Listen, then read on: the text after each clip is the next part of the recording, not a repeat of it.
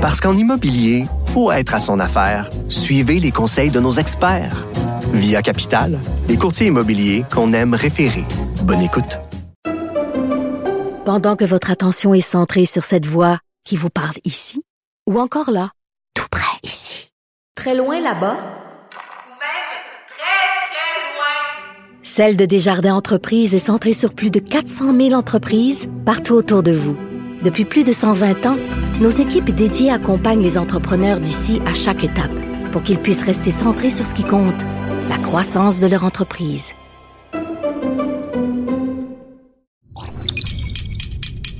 Cube Radio.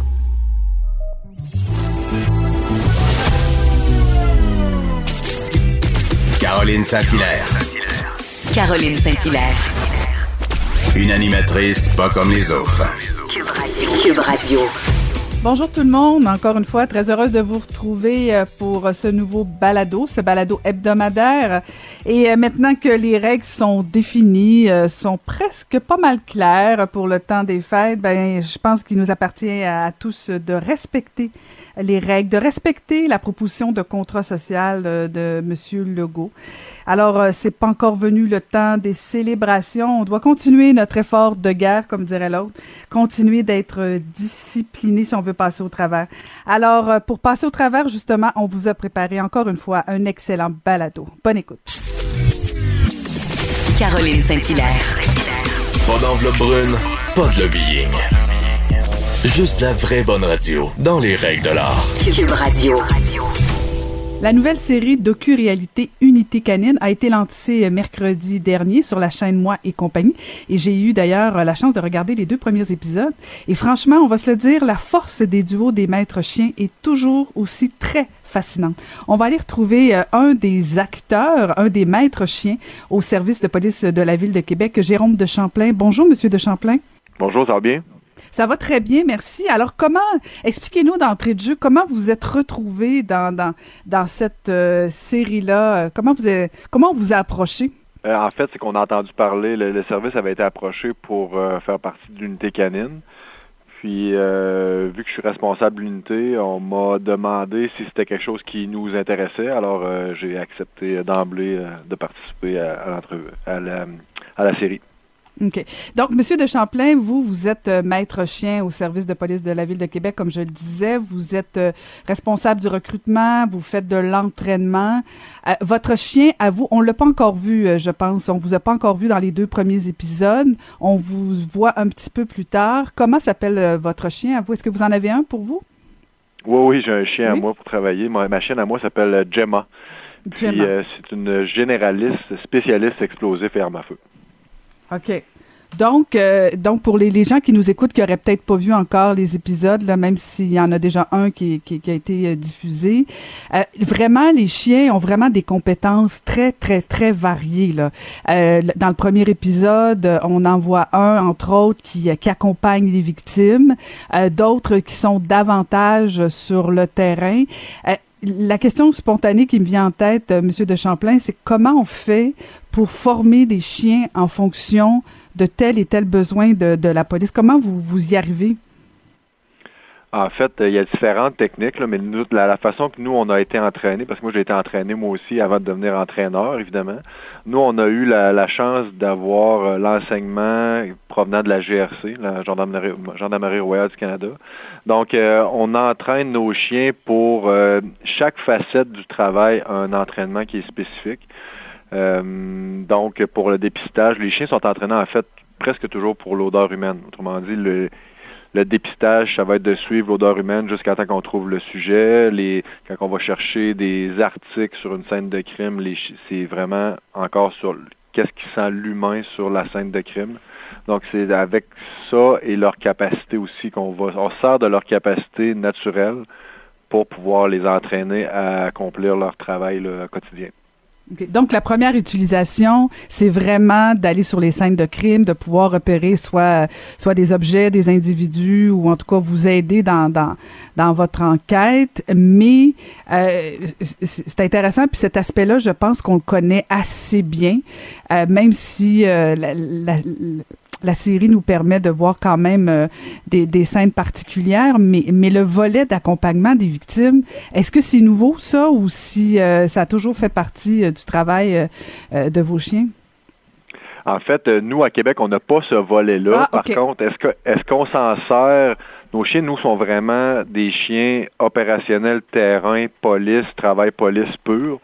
Par contre, on s'en sert beaucoup pour euh, rapprocher la, la, la, communauté vers les policiers. On fait des rencontres dans les écoles pour les, les enfants. Ils sont très impressionnés de voir les chiens. Puis des fois, la communication est plus facile, même si c'est pas le but premier. La communication okay. peut être plus facile quand c'est un policier qui a un chien. L'entrée en matière se fait rapidement. Euh, je m'en suis déjà servi personnellement quand il y a un enfant qui avait été victime d'un agresseur je l'avais, amené voir mon chien, ça avait détendu beaucoup la pression, baissé beaucoup la pression, ça avait détendu l'atmosphère, donc après ça, ça, change les perspectives et des fois les, les, les gens sont plus euh, portés à nous parler. Monsieur de Champlain, ce qui, ce qui m'a fasciné de, de, des deux épisodes, c'est le lien entre le policier et son chien. Est-ce que c'est pareil pour vous? Je veux dire, on a vraiment l'impression que c'est presque de la symbiose, là. Ben, en fait, euh, je vous cacherai pas que je vois mon chien plus que ma famille et mes enfants. Donc, euh, oui, c'est euh, le lien est super important. Peu importe l'heure du jour, de la nuit, quand on se lève, le chien, c'est notre partenaire de travail, mais c'est notre partenaire de vie aussi. Les chiens sont avec nous 24 heures sur 24, 365 jours par année. Donc, à la maison, ils ont droit un peu à une vie de chien normal. Mais quand on travaille, euh, eux, pour eux, c'est un, un, jeu. Donc, on, peu importe dans quoi qu'on va les entraîner, ça va vraiment être une, avec le jeu. Puis, donc, disons que j'ai une mauvaise journée personnelle, ben, mon chien, lui, il sent pas ça. Il, lui, tout ce qu'il veut, c'est travailler, jouer, euh, être avec moi. Donc, je suis fâché, lui, je me revire de, je me revire en arrière, puis je le regarde, il est de bonne humeur quand même. Donc, il, c'est très, très, très euh, différent de travailler avec un animal que de travailler avec un autre humain, mais, mm. même si j'ai eu des excellents partenaires dans ma, ma carrière. oui, c'est ça. Vos anciens collègues seront peut-être pas contents de vous entendre, là. mais mais euh, vous dites, vous amenez le chien à la maison? Oui, les chiens sont avec nous tout le temps. OK. OK. Puis ils n'ont pas de problème à, différencier la notion de euh, je suis à la maison, je me repose, je suis avec la famille versus quand je suis au travail. Euh, comment vous arrivez, dans le fond, à, bien encadrer le chien, de ne pas mélanger les, scènes ou le travail versus euh, ben, la vie personnelle, si je peux dire? Ben en fait, si je vous cacherai pas que même à la maison, des fois on fait des petits entraînements quand même. Et puis les on essaie d'impliquer la famille le plus possible. Mes enfants, moi, on, ont joué au voleur assez souvent, merci. Donc, mmh. euh, ils se promenaient, je m'en servais de eux comme des gens qui se promenaient à travers les terrains, puis après ça, ils restaient cachés. Mon chien, lui, il faisait du dépistage, un entraînement, puis il trouvait mes enfants à, à la fin. Donc, euh, tu sais, c'est... faut les impliquer, mais en même temps, quand que je vais me promener dans le bois, les enfants viennent, euh, ma conjointe, elle peut venir... Euh, il y a vraiment une différence de je travaille puis je suis à la maison. Faut que le, faut permettre à notre chien de redevenir un chien normal pour son équilibre mental aussi. Et vous tantôt vous parliez du fait que bon c'est votre partenaire. Est-ce que bon vous avez dit aussi que vous avez travaillé avec des humains dans le passé. Qu'est-ce qui vous a amené à, à vouloir aller vers devenir maître chien, de travailler avec un chien plutôt que de, de continuer d'avoir des collègues humains? Ben, en fait, c'est l'attrait du travail. Ben, pour commencer, j'ai toujours j'ai, eu des chiens à la maison, donc être avec des chiens, c'était quelque chose que j'aimais. Par la suite, euh, tu sais, c'est la toute la différence du au niveau travail. On va sur des scènes tout le temps particulières. On est presque toujours dans l'action. On est en première ligne. Euh, euh, on fait une action, on fait ce, qu'on, ce qui nous est demandé sur une intervention euh, importante par la suite, on quitte, on fait une petite rédaction de rapport. Ben, tu sais, tout le côté administratif qui des fois, est, ben, pas des fois, qui est souvent très, très lourd au niveau de la police, ben nous, on l'a moins. Fait qu'on est dans l'action, on termine ce qu'on a à faire, on s'en va dans un sur un autre site avec euh, d'autres événements. Donc, c'est vraiment la diversité de travail, plus on est tout le temps impliqué dans des interventions intéressantes aussi. Mm-hmm. Est-ce que c'est votre premier votre premier chien, monsieur? Non, c'est ma troisième. Votre- OK, votre troisième. Et, Oui. et là, c'est là, je, je me demandais euh, au niveau de l'attachement, parce que bon, vous passez beaucoup de temps, vous dites 24 heures sur 24, vous voyez plus euh, Gemma que, que vos propres, votre propre famille. Comment on fait au niveau de l'attachement pour passer euh, d'un chien à l'autre? Euh, ben, je vous dirais que c'est pas tout le temps facile, mais on est des grands garçons, des, des, des, des grandes filles, mais quand on, on doit se débarrasser de... Ben, se débarrasser. C'est, drôlement dit, mais quand la, la- sa carrière est finie, puis que notre chien, malheureusement, physiquement, est rendu en bout de vie, ben, c'est nous qui allons euh, s'occuper, qui, qui, s'occuper de l'amener chez le vétérinaire, puis l'euthanasie, on pleure comme euh, on pleure quand même un petit peu, mais on sait en ayant notre chien que sa vie va être plus courte. Un berger allemand de travail, là, 8, euh, huit ans, 8 ans et demi d'âge maximum, souvent c'est la fin de leur carrière. Donc on, on le sait quand on l'a, qu'on va l'avoir pour ce temps-là. Donc on ça fait partie du travail, mais c'est pas facile. C'est pour nous, ça fait très, très, ça, ça nous fait mal, mais on sait qu'il y a un nouveau chien qui va s'en venir. Des fois, c'est au niveau de la famille, l'attachement que les enfants peuvent avoir envers le chien. Eux, c'est, ils le voient pas de la même façon que nous. Donc, c'est, pour eux, souvent, c'est plus dur que pour nous.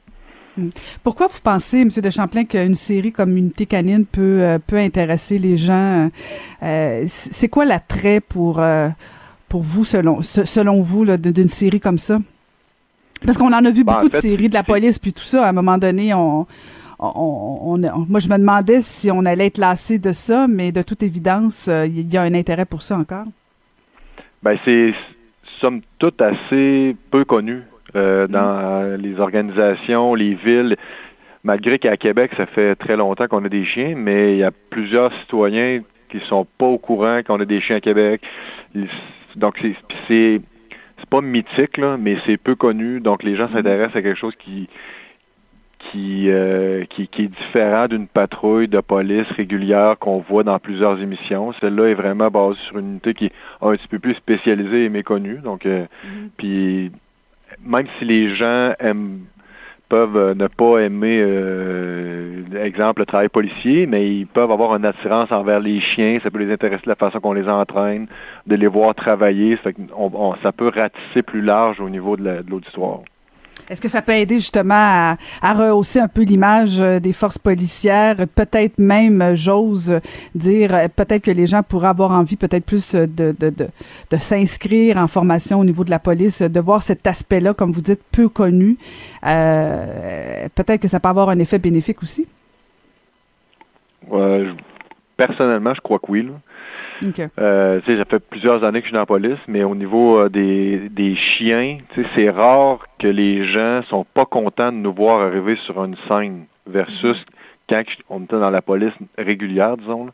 Quand on arrivait sur une scène, des fois, il y en a qui étaient plus mécontents de nous voir arriver, mais quand ils voient le chien arriver, on dirait qu'ils oublient l'uniforme, la personne qui est en arrière, ils voient, ils voient le chien travailler, puis ils anticipent un résultat euh, de film. là. Donc, euh, des Mhm. fois, ça peut, ça, ça désamorce des situations, puis Ouais. on passe pour des, des, des héros avec notre chien.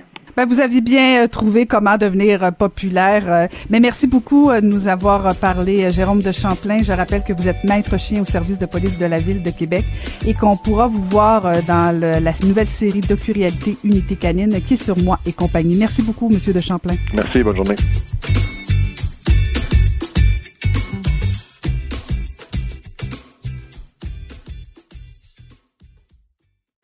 Parce qu'en immobilier, faut être à son affaire. Suivez les conseils de nos experts. Via Capital, les courtiers immobiliers qu'on aime référer. Bonne écoute. Pendant que votre attention est centrée sur cette voix qui vous parle ici, ou encore là, tout près ici, très loin là-bas, Ou même très, très loin. Celle de Desjardins Entreprises est centrée sur plus de 400 000 entreprises partout autour de vous. Depuis plus de 120 ans, nos équipes dédiées accompagnent les entrepreneurs d'ici à chaque étape pour qu'ils puissent rester centrés sur ce qui compte, la croissance de leur entreprise. Pour elle, les réponses sont aussi des questions. Vous écoutez Caroline Saint-Hilaire. Une étude portant sur la performance de 194 pays en regard de leur lutte contre la COVID-19 révèle que les pays dirigés par des femmes ont généralement mieux réussi à contrôler la pandémie que ceux dirigés par des hommes. Alors, j'ai pensé en parler avec une des co-signataires d'un article paru cette semaine dans le média La Conversation. Et La Conversation, si vous connaissez pas, c'est un média qui publie des articles de chercheurs et d'universitaires. Alors, on va aller retrouver euh, l'économiste administratrice, administratrice, pardon, de société et cadre en résidence à la John Molson School of Business Concordia, Louis Champoux-Payet. Bonjour, Madame Champoux-Payet. Bonjour, Madame Saint-Hilaire. Très contente de vous parler. Et, alors là, la question que tout le monde euh, se pose, expliquez-nous pourquoi les pays dirigés par des femmes euh, seraient généralement, auraient mieux réussi à contrôler la pandémie? Il y a deux volets qu'il faut considérer dans tout ça. Euh, lorsqu'on a regardé ces pays, on a vu que euh, c'est également dans ces pays où on va retrouver à la gouvernance des organisations quasi des, euh, des conseils d'administration où euh, il y a la, la quasi-parité au sein de, de ces, ces organismes-là.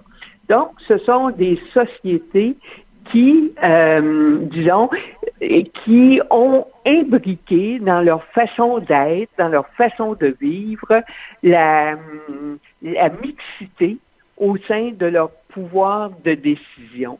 Donc, ça, se retrouve au niveau des entreprises, mais au niveau aussi des, euh, des gouvernements. Donc, c'est une société qui est beaucoup plus ouverte à, la mixité, à l'égalité des sexes, d'une part. Euh, D'autre part, euh, c'est aussi des, euh, disons, ces entreprises, ces, euh, ces, pays qui sont gouvernés par des femmes. Euh, il y a plusieurs études qui vont relier le leadership féminin à des euh, valeurs de, de disons, euh, de compassion, de, des valeurs aussi euh, d'écoute, de collaboration. bien que on peut, on peut se poser la question est-ce que c'est uniquement l'attrait de, de la, disons, la caractéristique du leadership féminin que de ces valeurs-là, parce qu'on peut les retrouver autant chez les hommes que chez les femmes, mais il y a un leadership qui euh, fait appel euh, à des, à des valeurs qui sont autres que le rendement à très court terme, qui ont des visions à long terme, qui sont des, euh, des pays également qui prennent plus en considération santé et bien-être au travail. Donc, ce sont des, des, des dossiers qui euh, euh, sont portés peut-être euh, davantage encore aujourd'hui par les femmes, mais qui, à la longue, quand on développera le leadership dans le temps, quand on aura de plus en plus de femmes au sein des conseils, puis on pourra voir, on pourra déterminer est-ce qu'il y a un leadership particulier. Mais ce que je peux vous dire, c'est que euh, ces pays qui sont euh, gouvernés par les femmes et qui ont été plus productifs euh, en regard de la gestion de la pandémie, ben ce sont des pays qui, dans leur société même, ont, font une place plus grande à la représentation des femmes dans leurs, dans leurs euh, euh, principaux organes de pouvoir. Donc, ce que, ce que vous dites, euh, corrigez-moi si je me trompe, mais il y a une différence avec le, le style du leadership au féminin versus au masculin. Parce que là, vous parlez des valeurs de compassion, tout ça. Euh, et là, mm-hmm. j'ose la question que probablement certains hommes, probablement, peut-être même euh, certaines femmes peuvent, peuvent se poser. Est-ce qu'on tombe pas dans des généralités un peu faciles de dire que le leadership féminin est, est, souvent de l'empathie, de, la compassion? Absolument, je suis d'accord avec ça. D'ailleurs, j'ai euh, j'ai collaboré à la, à la production d'un article sur ce sujet.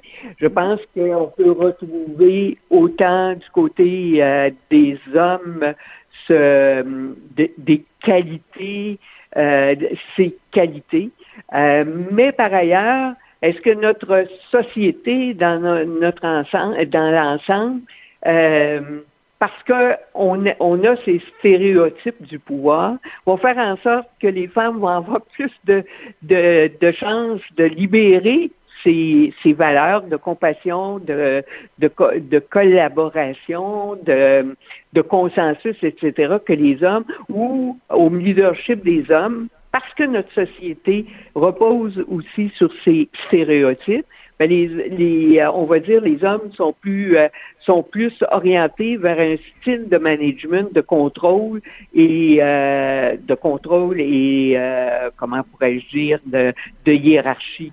Alors, c'est au fond une question de société. Qu'est-ce que il faut que notre, notre société soit davantage, permettre davantage l'éclosion du leadership, euh, du, du euh, n'associe pas à un homme ou une femme un, un comportement particulier. Je pense qu'une société qui est mixte dans sa structure même va permettre l'éclosion du leadership sans faire référence à ces stéréotypes.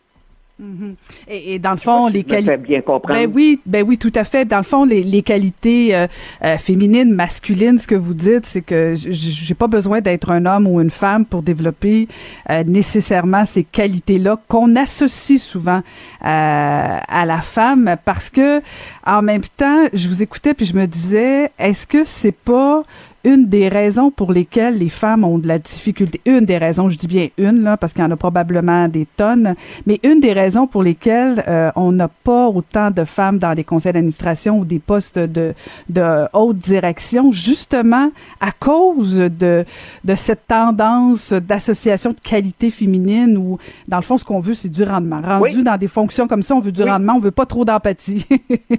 et, est-ce que, est-ce que dans le fond, on paye pas pour ça? ça peut être oui, ça peut être, ça peut être une explication. Et regardez bien dans notre société, quand une femme euh, a des traits de leadership davantage masculins, c'est-à-dire axé sur le rendement à, court terme, axé sur la performance à court terme, axé sur euh, le contrôle. Euh, on va on va la regarder d'un œil différent et on et parfois ça peut coûter à certaines femmes qui euh, ont ces caractéristiques-là des euh, des, euh, des problèmes dans leur carrière.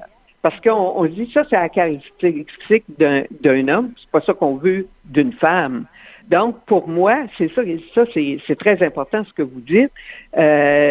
si on se conforme pas aux stéréotypes de la définition du leadership féminin ou du leadership masculin, ben ça, peut créer des, euh, des, des, problèmes dans la carrière de l'un ou de l'autre des deux sexes. Mm-hmm.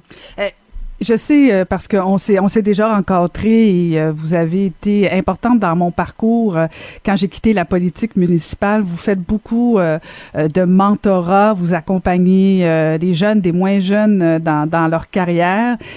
pourquoi c'est important pour vous justement de, de, de faire du mentorat auprès de, des femmes? Parce que on se, parce que les femmes se retrouvent souvent dans des dans des situations où elles se doivent de défendre encore aujourd'hui leurs valeurs ajoutées. Donc, c'est important qu'il y ait à côté d'elles des femmes ou des hommes, là, euh, ça peut être les deux, le mentorat, pour les accompagner, pour, euh, disons, euh, leur faire, leur faire prendre conscience de leur valeur, euh, de, leur, de leur valeur en tant qu'administratrice ou en tant que PDG d'organisation. Il, faut qu'il y ait des, des mentors qui leur disent T'es capable. Et ça, pour moi, c'est c'est qu'est-ce que je fais euh, le, dans tous mes, mes, mes relations mentorales, c'est qu'on a peut-être euh, les, les femmes, certaines femmes, on a ce doute de l'imposteur, on appelle ça le syndrome de l'imposteur. On se, on se dit, je vais-tu être capable? Oui, on est capable d'accéder à ces postes. Puis il faut qu'il y ait quelqu'un qui soit, des fois, à côté de nous autres pour dire, regarde, dans telle situation, il y a eu une réussite. Dans telle autre, il y a eu une, une réussite. Vas-y, tu vas réussir. Et ça, c'est pour moi, c'est euh, comme une allumeuse, je suis une allumeuse de réverbère, au fond, qui fait en sorte que... ah, J'adore cette expression-là. C'est une allumeuse de réverbère qui fait en sorte qu'on se voit en pleine lumière avec toutes ses capacités, toutes ses forces, toutes ses qualités. C'est ça le rôle d'un mentor. C'est ce pourquoi je m'engage tout autant dans cette euh, dans cette relation là qui puis je voudrais dire que c'est pas seulement c'est profitable pour la mentorie mais aussi profitable pour le, la ou le mentor parce que mhm. c'est du transfert d'expérience, c'est de l'aide à autrui, puis ça fait, ça nous permet de contribuer à changer le monde une, une personne à la fois. Euh, une dernière question, euh, en fait, euh, parce que bon, vous parlez beaucoup du fameux doute qui, qui, je pense, une un, critère chez nous, les femmes, qu'il va falloir qu'on règle ça une fois pour toutes. Mais est-ce que vous pensez que le, les gouvernements ont aussi un rôle pour aider justement, accompagner ces femmes-là qui, bon, qui doutent, mais est-ce que vous pensez que les gouvernements doivent nommer davantage, doivent faire des efforts supplémentaires ou ça revient essentiellement aux femmes à prendre la place? Je pense que les, femmes ont un rôle à jouer, mais il ne faut pas porter l'odieux sur la non-présence euh, des femmes sur, sur, elles, sur elles. Je pense que les gouvernements ont quelque chose à faire dans ce dossier-là. Et euh, juste au niveau du euh, gouvernement du Québec, en 2006, il y a eu l'adoption d'une loi pour les sociétés d'État qui demandait aux plus importantes sociétés québécoises de se d'atteindre la parité. Ben, euh, qu'est-ce que ça a fait ça? Ça l'a fait, ça l'a fait en sorte que en 2005, on avait 27% des femmes qui siégeaient à des conseils d'administration de sociétés d'État. Puis en 2018, on avait 55 56% qui y siégeaient. Donc, hmm. il faut que il, faut changer. Au fond, quand je vous disais initialement, c'est un problème, il y a une question de société. Il faut faire évoluer les valeurs dans notre société. Et euh, au niveau des conseils d'administration, ça fait 33 ans que je suis dans cette promotion de la représentation féminine dans les conseils d'administration on s'aperçoit que l'élément qui fait bouger les choses, c'est un élément qui, euh, euh, qui euh, a trait à une, implication gouvernementale, que ce soit sous forme, la forme de quota ou bien la forme d'objectif qui, c'est l'orientation qui est prise par le gouvernement fédéral. Demande aux entreprises de se fixer des objectifs. Ils doivent se fixer des objectifs ambitieux, mais il y a un rôle des gouvernements à faire dans ça. Je pense pas qu'on doit dire c'est c'est le c'est seulement l'action des femmes, c'est une action partagée des entreprises et des gouvernements. Il faut, absolument que je vous réinvite parce que je veux qu'on continue cette conversation-là. Merci beaucoup euh, de m'avoir parlé euh, ce matin. Je rappelle, ah. Louis, Merci infiniment. Je, rappelle, Louise Champoupailly, qu'on peut vous lire euh, dans la conversation avec euh, l'article, la chronique Le mythe du leadership féminin. Merci infiniment, Madame Champoupailly. Merci beaucoup de m'avoir euh, m'avoir interviewé. C'est apprécié. À la prochaine.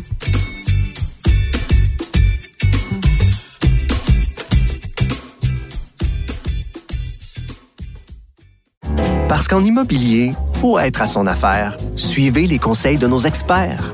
Via Capital, les courtiers immobiliers qu'on aime référer. Bonne écoute. Pendant que votre attention est centrée sur cette voix qui vous parle ici, ou encore là, tout près ici, Très loin là-bas? Ou même très, très loin. Celle de Desjardins Entreprises est centrée sur plus de 400 000 entreprises partout autour de vous. Depuis plus de 120 ans, nos équipes dédiées accompagnent les entrepreneurs d'ici à chaque étape pour qu'ils puissent rester centrés sur ce qui compte, la croissance de leur entreprise.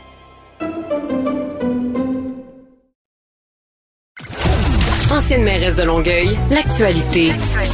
LGSN. Vous écoutez Caroline Saint-Hilaire, Cube Radio.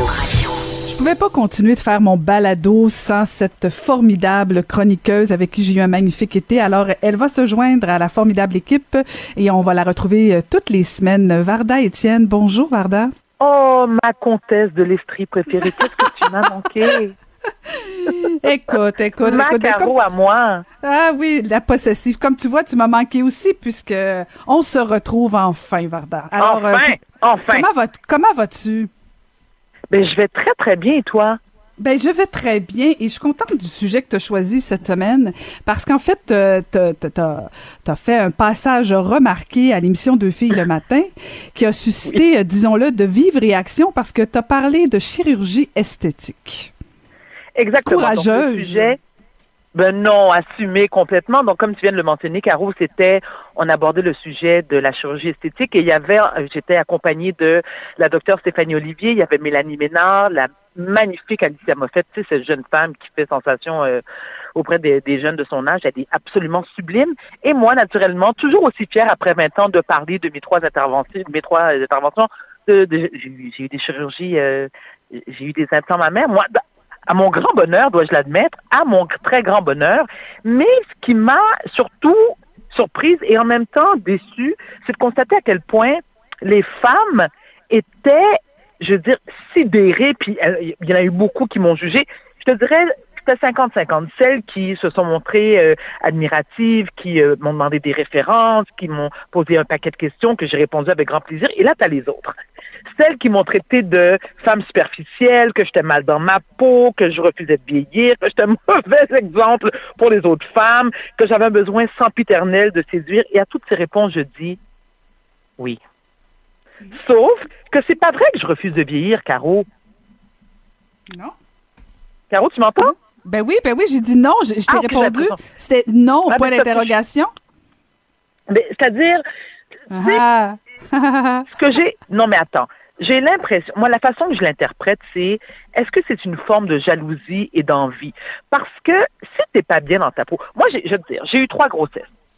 Et naturellement, j'ai j'ai allaité mes enfants pour une très longue période, chacun entre neuf mois et un an. Moi, des seins qui se transforment en chaussettes ou en queue de castor, je trouve pas ça cute d'envie. J'ai le droit. Moi, les seins, je veux dire, j'adore le corps de la femme et je me sens belle avec des seins de star porno. Je trouve ça beau, c'est ce qui me plaît. Est-ce que je dois me justi- justifier à qui que ce soit? Non. Je refuse. Que j'ai eu droit, j'ai eu recours à 2, 25, 92, une demi-intervention, ça me regarde. Donc, je ne sais pas pourquoi. Tu sais, les femmes, je veux pas, je sais que c'est facile de tomber dans des généralisations essentialistes, mais je trouve qu'on a la critique facile. Et moi, je suis, comme on dit, permets-moi l'anglicisme, Caro, je suis une girl's girl. C'est-à-dire que je suis une femme qui est solidaire avec les autres femmes. Tu sais, j'aime bien les mettre de l'avant, j'aime bien les féliciter. Je- quand je vois une belle femme, que je la, qu'elle soit quelqu'un de, de, de mon entourage proche, ou même sur la rue, je dis, Madame, vous êtes absolument magnifique, et ce, peu importe l'âge. La question est, toi, chère Caroline, comtesse de l'Estrie, ton opinion sur la chirurgie esthétique, je c'est quoi? Je pensais que tu allais me demander si j'avais eu des chirurgies esthétiques. Non, moi, Mais je suis une beauté naturelle, réponse. Comme tu c'est non. sais. Ben non, j'en ai pas eu, j'en ai pas eu, mais, mais moi, j'admire. Écoute, je l'ai vu, ton, ton passage à deux filles le matin, et, et Ainsi j'aurais que ma poitrine qui est toujours prête à, ma volaille qui est toujours prête à, à s'envoler de, de mon soutien-gorge. Toujours prête, pas? toujours prête. Oui, oui, oui, oui, oui. Et, et moi, j'admire, j'admire cette, euh, ce, fait que tu assumes justement. Au contraire, je trouve que c'est rassurant. Euh, t'as pas peur de nommer les choses. T'expliques pourquoi c'est important pour toi. Moi, mon inquiétude quand on parle de chirurgie esthétique, puis je dis pas que c'est ça que tu fais, c'est de, un peu banaliser, Euh, justement de tomber dans la superficialité. Mais quand toi tu l'expliques, t'es pas du tout là-dedans. Tu expliques en quoi c'est important? Pour toi, d'avoir une généreuse poitrine, c'est fondamental. Alors pour moi, ce n'est pas superficiel, ça fait partie de, de ta personne. Et, et c'est pour ça que, au contraire, moi, je veux en entendre des témoignages comme ça, et c'est salutaire plutôt que de se cacher, d'être honteuse. Ben non, assumons-les. Et, et oui, soyons Mais solidaires. voilà. Moi, Varda, je vais te Mais raconter quelque chose. Je t'en Je prie. sais pas, je sais pas si toit, je, je veux pas voler toute ta chronique là, mais mais tu vois, moi je, je, je suis bipolaire capillaire, ok, je j'ai pas j'ai pas réglé mon problème avec mes cheveux. Excuse-moi. et et donc euh, j'ai essayé le blond, le roux, ma couleur naturelle c'est comme brun terne roux, tu sais c'est comme poche Plate. comme couleur. Et quand je suis euh, je suis redevenue dans le fond à ma couleur qui est plus naturelle, qui est comme châtain blond. Écoute, il y a des femmes là, des femmes qui m'ont varlopé là par Messenger que je ne connais même pas Mais Varda. voyons donc. Et j'ai dit, mêlez-vous pour vos affaires. Puis en plus, si elles étaient formidablement belles comme toi, je me dirais, OK, peut-être que là, j'ai un- une critique capillaire d'une femme qui connaît son domaine. Mais non, la plupart du temps, on va se le dire, sont pas les plus belles, celles qui te critiquent en plus. Là. Mais, mais, Bon, mais c'est quoi ce... C'est quoi ce droit-là de critiquer et de juger? Exact. J'en reviens pas, moi. Et moi, j'ai envie. Alors, tout d'abord, je tiens à te.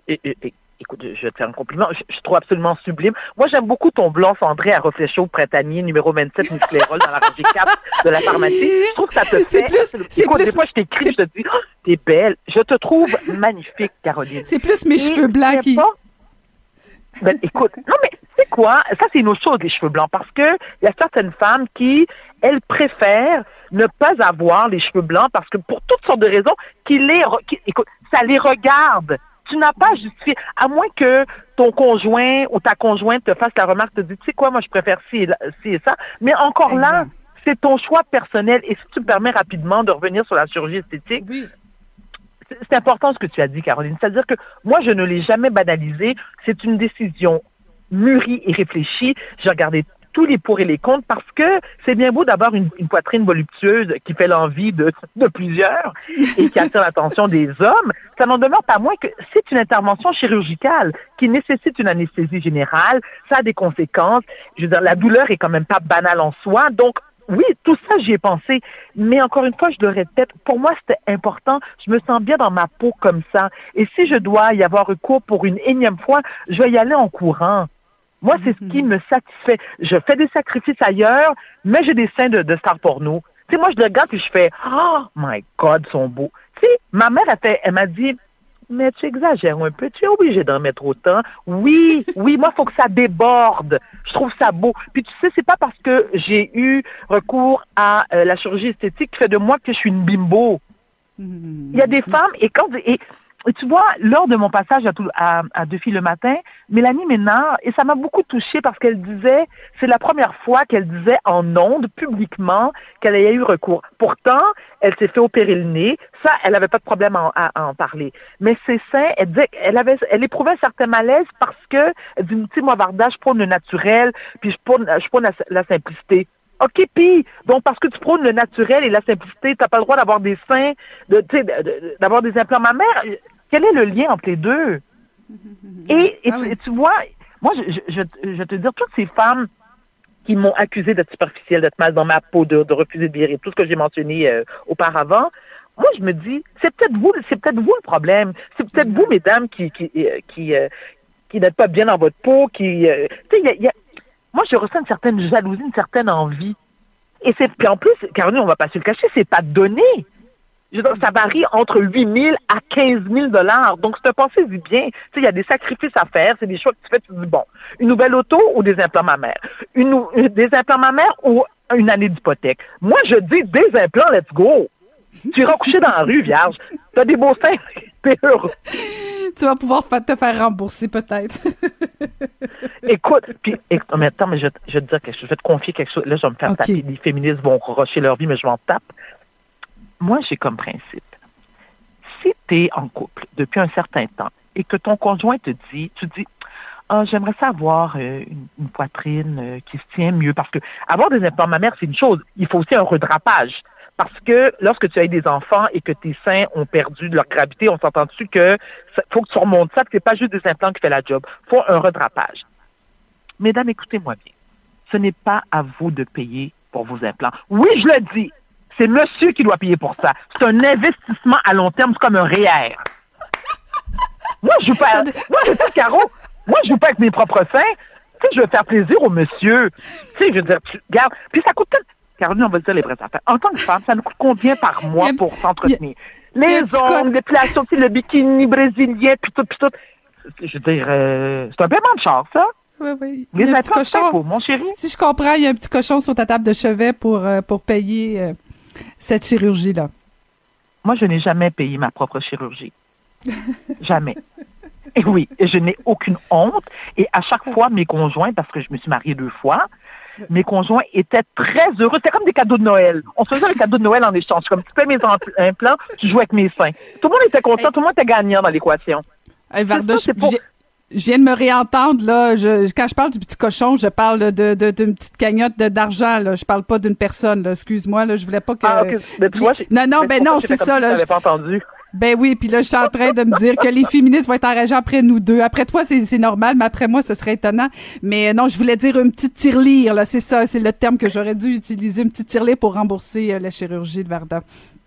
Je peux te demander, alors j'ai une petite faveur à te demander, Caroline, avant qu'on se quitte. Oui, une dernière. J'ai une petite faveur à te demander.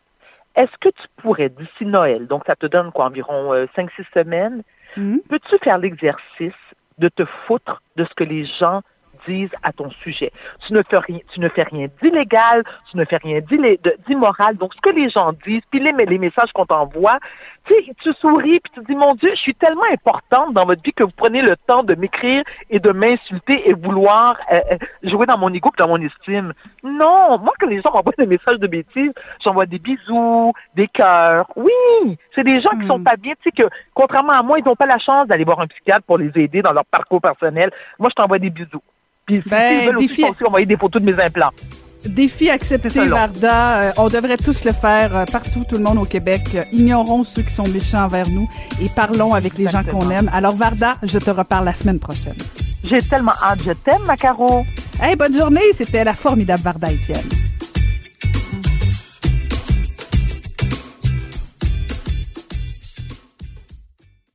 Parce qu'en immobilier, faut être à son affaire. Suivez les conseils de nos experts. Via Capital, les courtiers immobiliers qu'on aime référer. Bonne écoute. Pendant que votre attention est centrée sur cette voix qui vous parle ici, ou encore là, tout près ici, très loin là-bas, Ou même très, très loin. Celle de Desjardins Entreprises est centrée sur plus de 400 000 entreprises partout autour de vous. Depuis plus de 120 ans, nos équipes dédiées accompagnent les entrepreneurs d'ici à chaque étape pour qu'ils puissent rester centrés sur ce qui compte, la croissance de leur entreprise. Pour elle, les réponses sont aussi des questions. Vous écoutez Caroline Saint-Hilaire. On va aller retrouver notre collaborateur François Cormier. Euh, bonjour François. Salut Caroline. Alors aujourd'hui, je pense qu'on va parler essentiellement du fameux point de presse que tout le monde attendait, où on aurait enfin les consignes euh, du temps des fêtes. Oui, d'ailleurs, tu me fais penser, j'ai pas vu les relevés de code d'écoute, là. J'ai, j'ai hâte de voir combien de personnes ont regardé ce point de presse en direct et sur combien de chaînes. Mais oui, euh, moi personnellement, un point de presse qui m'a fait vivre quelques émotions. Tu sais à quel point je suis rationnel, posé et euh, calme dans la vie. Euh, alors, c'est tout le contraire. T'as vraiment changé, hein? Oui, c'est ça. Tu as recompris mon sarcasme. C'est tout le contraire qui est arrivé. D'abord, quand on nous a dit quatre jours, moi déjà, j'étais sur le texto. Je disais attendre moitié. Bon, ben deux jours dans ta famille, deux jours dans ma famille. Ça va être dans ta famille en premier. J'écris à ma sœur. Euh, bon, est-ce que tu peux t'arranger 26-27 qu'on soit chez papa-maman? Euh, ma sœur m'appelle pendant la partie en anglais du point de presse. Tu vois comment qu'on n'est pas intense du tout dans cette famille-là. Mais j'ai déchanté euh, lorsque une des questions, l'une des questions a été posée et surtout lorsque j'ai entendu la réponse, on écoute. Pour les rencontres pendant les fêtes, est-ce qu'on peut se promener dans les régions, de- dans différentes régions? Pas souhaitable. C'est pas souhaitable. C'est, ce n'est pas recommandé, même, je dirais, pas fortement recommandé. Vous vous rappelez aussi que quand vous venez d'une région euh, rouge, vous devez appliquer dans la région où vous allez la même chose. Alors, euh, tu sais, Caroline, que je te disais que mon temps des fêtes, moi, euh, je te disais ça la semaine dernière, ressemble à Québec, Matane, euh, Matane, Saguenay, Saguenay, Rimouski, puis on revient à Québec. Alors, je t'avoue que que ce soit pas souhaitable de se promener dans les régions. Euh, je suis triste que cette question-là ait été posée, mais en même temps, elle est nécessaire. Va falloir faire euh, quelques ajustements de plan ou en tout cas euh, essayer de planifier comme il se doit. Tu vois, je parlais à quelques amis médecins qui me disaient, mais écoute, si tu vas du jaune ou encore de l'oranger au rouge, c'est pas si mal. Par contre, si tu passes du rouge au jaune, là, on a un problème, surtout dans les régions comme le Saguenay-Lac-Saint-Jean, qui, sont, qui sont davantage problématiques, tu, tu l'auras compris. Non, tu iras pas au Saguenay, François. Hum, peut-être que je vais aller en cachette, mais euh, Ah, mon Dieu, mon Dieu, mon Dieu. Je ne dirais pas, je voudrais pas donner un mauvais exemple. Et euh, il y a, y a euh, écoute, on est, on est bon bien content là, d'avoir au moins quatre jours. Euh, on a une petite pensée quand même pour les gens qui travaillent pendant le temps des fêtes et qui cette année travaillent le jour de Noël, en espérant qu'ils puissent avoir les, les 26 et 27 décembre de congé s'ils travaillent à Noël. Par contre, faudrait, faudrait pas oublier qu'il y a un gros si à tout ça, et la journaliste Annie Guillemette l'a souligné pendant le point de presse de jeudi. Vous avez dit, Monsieur le Premier ministre, il y a un si à ce qu'on propose. Est-ce qu'on peut définir ce si-là? C'est quoi le, le maximum de cas de décès, d'hospice qu'on peut euh, tolérer avant de changer d'idée? Bien, si vous me permettez, dans les faits, il n'y a pas de chiffre précis exactement. Là. Euh, ça va, ça va. C'est sûr que le nombre de cas S'ils vont en augmentant, ils vont générer plus d'hospitalisation, plus d'hospitalisation et aussi, nombre de cas, plus d'éclosions. Alors, euh, on s'entend, ce n'est pas acquis. Euh, le premier ministre et le docteur Arruda disaient euh, on a quand même encore un mois dans certaines régions comme le Saguenay-Lac-Saint-Jean pour que ça redescende. Mais tu vois, je comprends la position du gouvernement de dire pour que ce soit simple, pour que ce soit bien compris, on fait la même règle dans toutes les régions, mais depuis le début, on est habitué avec des paliers, euh, avec des couleurs, euh, et les règles varient d'une région à l'autre. Alors, euh, je, me demande jusqu'à quel point le gouvernement ne devra pas, si ça continue d'être aussi préoccupant dans certaines régions comme au Saguenay, ne devra pas justement mettre des mesures particulières pour une région comme celle-là. là Mm. Puis en même temps, euh, François, c'est quand même des lignes directrices. C'est sûr que c'est les règles qui sont recommandées par le gouvernement, puis bon, euh, la plupart les respectent, mais, mais tu sais, en toi puis moi, on va pas se faire de cachette. Il y en a plusieurs qui vont carrément s'en foutre. Dans le fond, le gouvernement fixe des règles pour que ceux qui les respectent assidûment, là, ben, essaient de les respecter pour éviter le pire dans le temps des fêtes. Mais tu sais, honnêtement, moi, je trouvais que les questions des journalistes, à un moment donné, d'essayer de trouver la faille ou euh, le cas précis, la réalité, c'est des grandes lignes. On espère que tout le monde a compris. Maintenant, je pense que tu ne seras pas seul délinquant à peut-être des fois changer de région. Non, puis je voyais des gens, euh, tu d'abord de voir qu'on a quatre jours de congé où on peut faire des rassemblements. Moi, tu vois, je me disais, Oh, c'est déjà beaucoup, là. 10 personnes euh, le, le 24, 10 personnes le 25, 10 personnes le 26, 10 personnes le 27. Et comme le disent une de mes amis, c'est pas parce que c'est permis que c'est obligatoire. Hein? Vous n'êtes pas obligé de vous rendre là. Mais tu vois, euh, sur les réseaux sociaux, euh, tout de suite après la conférence de presse, je voyais des gens dire Ah ben moi je vais faire un, brunch le 24 au matin, un, dîner tard en après-midi, le 24 en après-midi, puis un souper le 24 au soir. Puis pour voir comme ça des dizaines et des dizaines de personnes, j'espère sincèrement que les gens euh, que les gens vont euh, vont non seulement respecter les règles, mais être plus consciencieux mhm. euh, que de faire plusieurs rassemblements de dix personnes, parce que déjà qu'on en a qu'on a quatre jours disponibles, faudrait pas exagérer non plus. Ben, c'est peut-être pour ça que François Legault a parlé d'un contrat social aussi, là, parce que bon, faut tout faire notre faut tous faire notre part. Mais tu en même temps, François, tu irais-tu voir toi quelqu'un qui dirait François, j'ai vu 10 personnes hier matin, hier midi, j'ai vu donc 30 personnes hier, 30 personnes avant hier. Euh, As-tu envie d'aller voir cette personne-là? Non, et moi sincèrement, ça ne passerait pas. Là. Je veux dire, nous, on, se fait aussi des contrats sociaux entre nous, entre membres de la famille, en disant là, on serre la ceinture jusqu'au 24, là, on fait des efforts, on fait des sacrifices, mais tout le monde les fait. Là. Il n'est pas question que l'un de nous euh, fasse euh, aille dans une direction différente. Et, là où j'ai hâte de voir euh, les consignes qui vont être émises au cours des prochaines semaines, c'est Euh, bon, est-ce qu'on se tient à deux mètres toujours les uns des autres? Euh, si on a un souper en famille, j'imagine qu'il faut être quand même éloigné. On s'entend que si grand-papa s'habille en Père Noël, c'est probablement préférable que l'enfant monte pas sur le Père Noël. il y aura d'autres consignes qui suivront. Là. Alors, ce sera, ce sera intéressant de les suivre. Je t'amène maintenant sur les écoles, parce qu'évidemment, des questions sur l'école, il y en a eu. Euh, il n'y aura pas beaucoup de congés euh, supplémentaires pour les élèves. Cependant, on remarque qu'il y a une différence entre le primaire et le secondaire. On écoute une question de Véronique Dubé. À de l'enseignement virtuel, maintenant la question qu'on se pose, qu'est-ce qu'on fait des enfants qui n'ont pas de tablette, qui n'ont pas Internet et qui sont déjà durement euh, touchés depuis le début de cette pandémie? Pour les jeunes du secondaire, il n'y a pas d'enjeu. On a suffisamment de tablettes, d'ordinateurs dans le réseau pour répondre à tous les besoins à la grandeur du Québec pour les élèves qui n'ont pas un outil dédié à eux à la maison. Euh, donc ça, c'est clair. On n'en a pas suffisamment pour tous les élèves de toutes les écoles primaires, mais il faut dire aussi que pour nos plus petits, euh, de toute manière, je veux dire, leur, leur, autonomie pour vraiment manipuler un ordinateur ou une tablette, euh, c'est pas présent. Et de toute façon, ils peuvent pas non plus être des heures, ils n'ont pas la même capacité d'attention. Ça, j'ai été surpris quand même de cette réponse-là, Caroline. Je ne sais pas ce que tu en penses, mais euh, euh, je, moi, j'ai des euh, étudiants, des élèves du primaire autour de moi qui sont capables d'être quand même sur sur des iPads ou encore des ordinateurs pour suivre la classe. Ben, Pardon? Ils sont capables, certains, ils font juste ben ça. oui, c'est ça, ils sont capables. Alors, je, je, comprends peut-être pour le, mettons, la, maternelle et le, la première année, mm-hmm. peut-être, mais d'entendre M. Roberge dire que euh, c'était moins possible pour les élèves du primaire. Je t'avoue que je suis surpris. Euh, par contre, c'est là qu'on voit à quel point hein, on est rendu à on est rendu à un stade où est-ce que euh, l'ordinateur, la tablette, ce sont des éléments qui sont rendus des services essentiels. Hein. C'est plus juste du luxe. C'est le cas aussi pour l'apprentissage à l'école.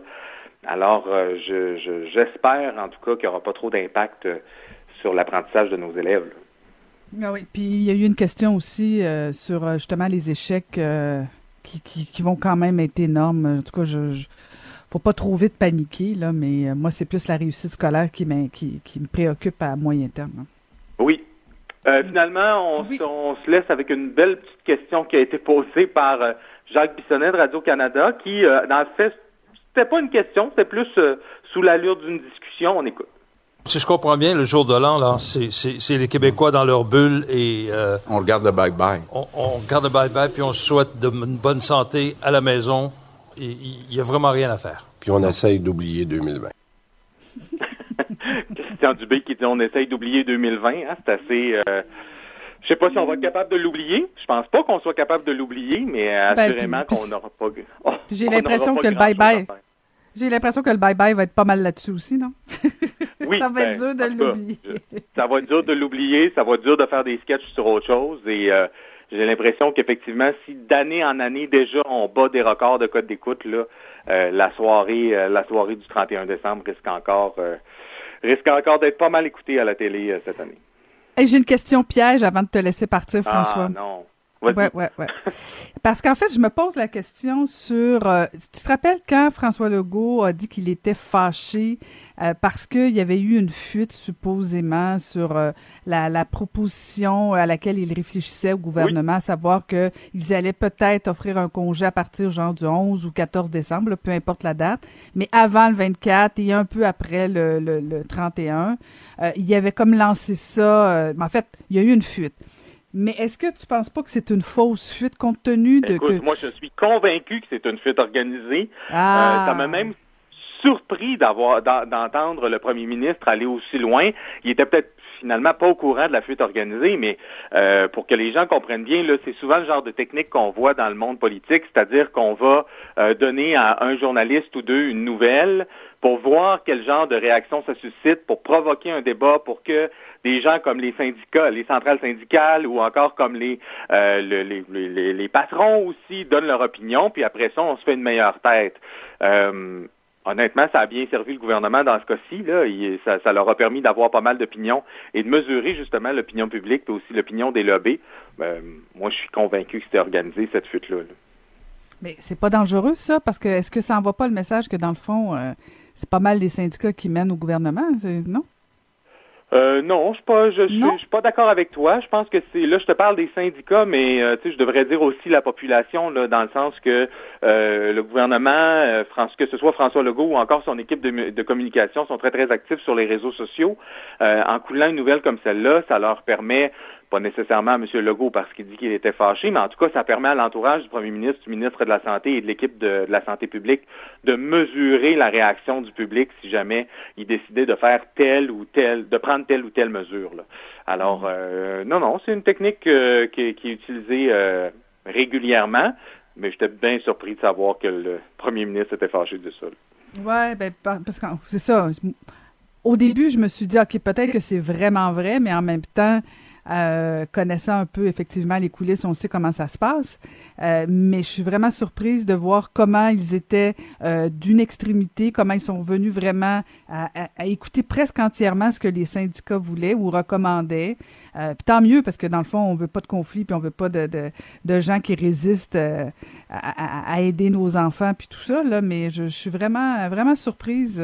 C'est comme si moi, je, je, je, suis vraiment préoccupée parce que j'ai comme l'impression que là, on a vraiment un, un, déphasage. Je sais pas, ça se dit-tu, ça? Déphasage? En tout cas. Mmh, pas certain, euh, pas grave, je t'écoute. Qu'est-ce que tu dit?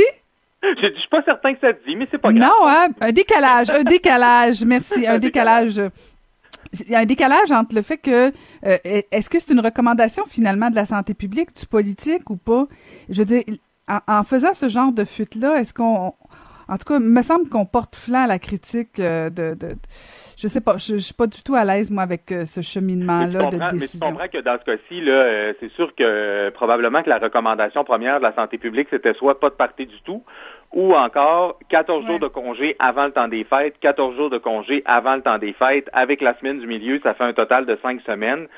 Donc, je présume que dans ce cas-ci, on pouvait pas juste entendre la santé publique. Il fallait mettre plusieurs variables à l'intérieur de l'équation pour obtenir une réponse. Hey, tu deviens sage. C'est parfait, fou, hein? ça. Ben oui, ben oui, t'améliores, t'améliores, t'es comme le bon vin. Ben écoute, euh, écoute bien les conférences de presse encore cette semaine. On se retrouve la semaine prochaine. Salut, Caroline. Merci, François. Caroline Saint-Hilaire. Pas d'enveloppe brune, pas de lobbying. Juste la vraie bonne radio, dans les règles de l'art. Cube Radio. C'est ce qui met fin à ce balado de cette semaine. Merci à toute l'équipe, à la mise en onde Sébastien Laperrière et aussi à la recherche. Je veux remercier Baud Boutet et Magali Lapointe. Et moi, je vous dis à la semaine prochaine. Cube Radio.